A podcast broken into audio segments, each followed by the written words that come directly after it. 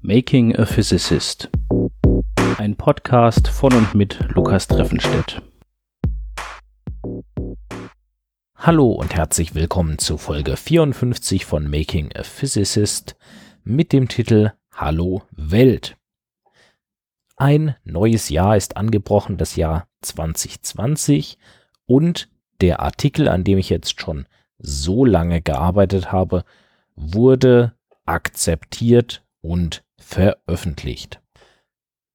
Das ist eine sehr gute Nachricht, denn damit ist ein großes Stück Arbeit endlich hinter mir und ich kann mich voll und ganz den verbleibenden Aufgaben widmen. Wir haben diesen Artikel veröffentlicht in der Zeitschrift Soft Matter und leider ist das eine Zeitschrift, die nicht oder zumindest nicht völlig Open Access verfügbar ist.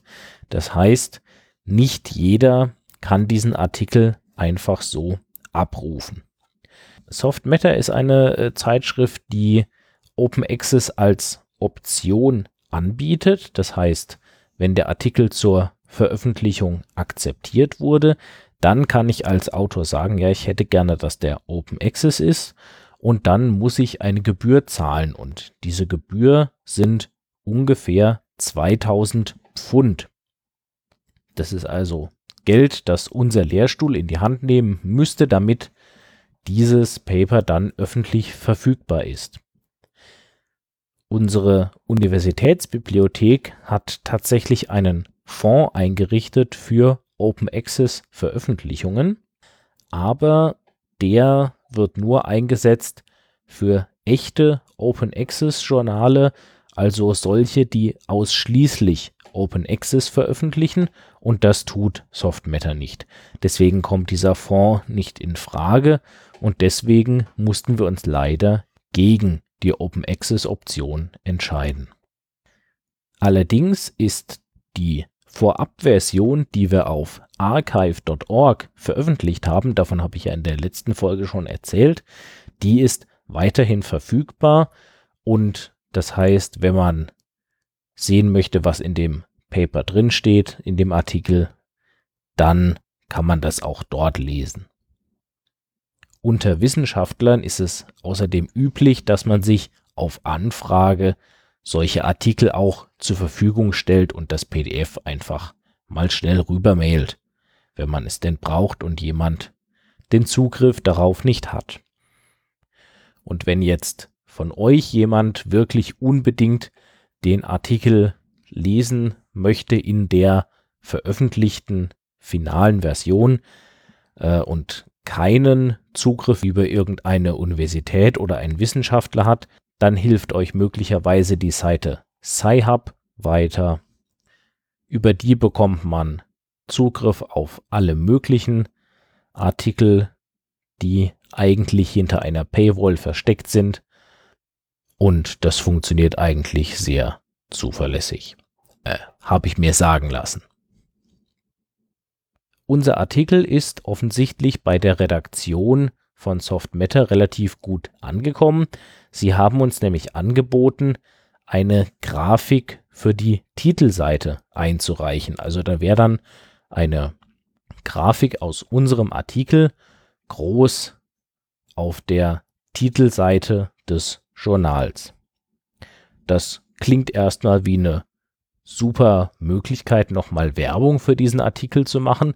Allerdings gibt es da einen ganz dicken Haken oder eher gesagt zwei. Der erste dicke Haken ist, auch so eine Titelseite lässt sich der Verlag natürlich ordentlich bezahlen. In dem Fall wäre es ungefähr 1000 Pfund, die wir dafür bezahlen müssten. Der zweite Haken ist, die aller, allermeisten Wissenschaftler nehmen niemals dieses ausgedruckte Magazin in die Hand, sondern laden sich das PDF von den Artikeln runter, die sie interessieren und lesen sich die auf dem Rechner durch oder auf einem Tablet oder drucken sich eben den einzelnen Artikel selber aus. Dass jemand wie früher in die Universitätsbibliothek geht und da das komplette Heft ausleiht und dann dieses Titelbild zu Gesicht bekommt, das kommt so gut wie gar nicht vor.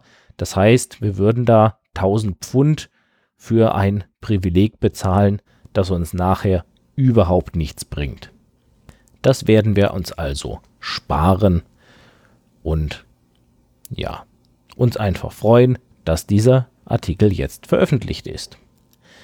Ich möchte jetzt noch mal kurz zur Übersicht erzählen, wie es zu diesem Artikel kam. Die wissenschaftliche Arbeit und die Ergebnisse, die in dem Artikel präsentiert werden, habe ich eigentlich hauptsächlich in der Zeit vom April 2017 bis Juni 2018 erarbeitet. Ich habe im Juni 2018 dann angefangen, diesen Artikel zu schreiben und habe mich da natürlich intensiv mit meinem Doktorvater ausgetauscht und so weiter. Und das hat sich hingezogen bis zum Oktober 2019. Das war dann der Zeitpunkt, wo wir den Artikel das erste Mal eingereicht haben bei der Zeitschrift.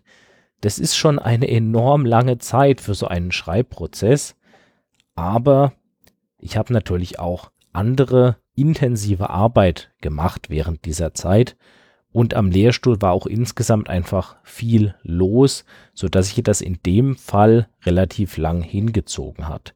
Und ich hoffe, die restlichen Artikel brauchen jetzt nicht annähernd so lang bis zur Einreichung, aber wir werden sehen. Also, am 8.10.2019 haben wir den Artikel eingereicht bei der Zeitschrift Soft Matter. Am 22.10. Äh, kam dann die Nachricht, dass der Artikel jetzt im Peer Review ist. Das heißt, davor hat sich das die Redaktion von Softmatter angeschaut, also ein Editor, der für diesen Artikel dann zuständig war.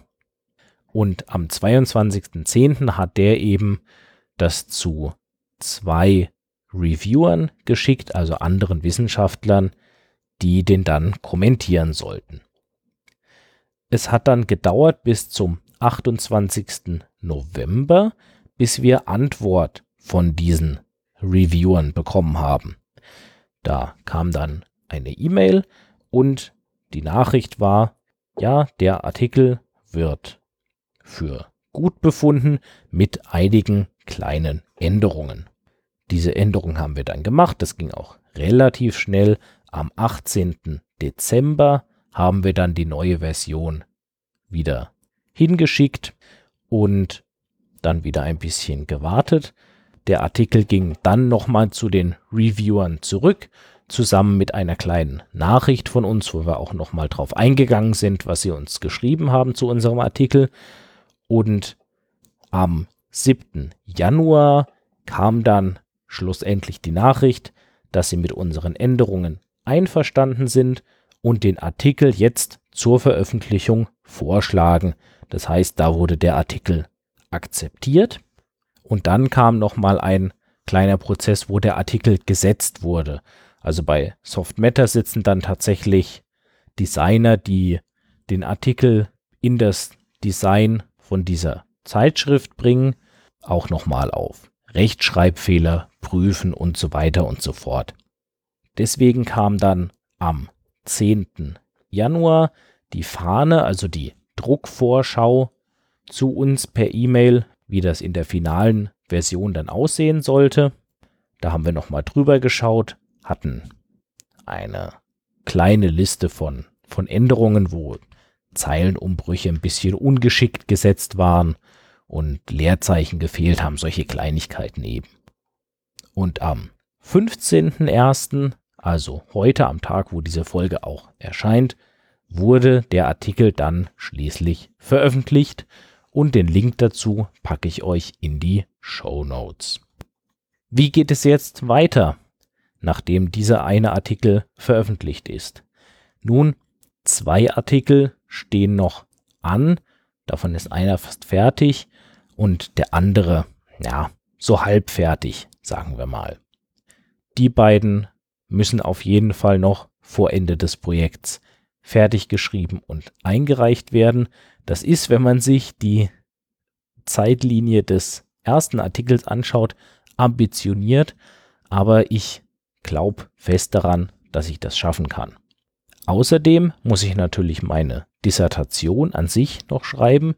Das wird eine sogenannte kumulative Dissertation. Das heißt, die besteht aus meinen drei veröffentlichten Artikeln und einem Einleitungs- und Zusammenfassungsteil. Das heißt, ich muss nicht nochmal ein komplettes Werk schreiben, was meine komplette Forschung der letzten drei Jahre beschreibt, sondern die Veröffentlichung in Fachjournalen reicht im Wesentlichen aus. Die grobe Struktur dieser Dissertation und ein paar dieser kleinen Artikel stehen auch schon. Da bin ich immer, wenn gerade sonst nichts zu tun ist, fleißig am Schreiben. Und ja, deswegen bin ich da auch ganz zuversichtlich, dass ich das bis Ende März, wenn es ja fertig sein soll, alles soweit habe. Wenn diese Dissertation dann fertig und eingereicht ist, dann kommt danach natürlich noch die Verteidigung, also ein Gespräch mit mehreren Prüfern, wo ich zu dieser Dissertation befragt werde und tatsächlich auch nochmal allgemeine Physikfragen gestellt werden können, über die ich dann was erzählen muss. Das wird aber ziemlich sicher Ende März noch nicht vorüber sein, weil ich muss ja erstmal die Dissertation einreichen, dann gibt es da das sogenannte Promotionskomitee, die müssen die entsprechenden Prüfer berufen und so weiter und so fort. Und das ähm, dauert natürlich alles ein bisschen, die tagen auch nicht permanent. Das heißt, es kann durchaus sein, dass die Verteidigung erst einige Zeit nach Ende meines Arbeitsvertrags an der Uni passieren wird. Das sehe ich dann aber alles. Ich habe wirklich viel zu tun, bis ich mir darüber ernsthaft Gedanken machen muss. Und davon werde ich euch dann in den nächsten Folgen noch berichten. Bis dahin, macht's gut. Dieser Podcast steht unter einer Creative Commons Lizenz. Das Intro basiert auf dem Stück Robot Physics von Socialbot. Das Stück ist erschienen auf dem Album Family Jewels und steht ebenfalls unter einer Creative Commons Lizenz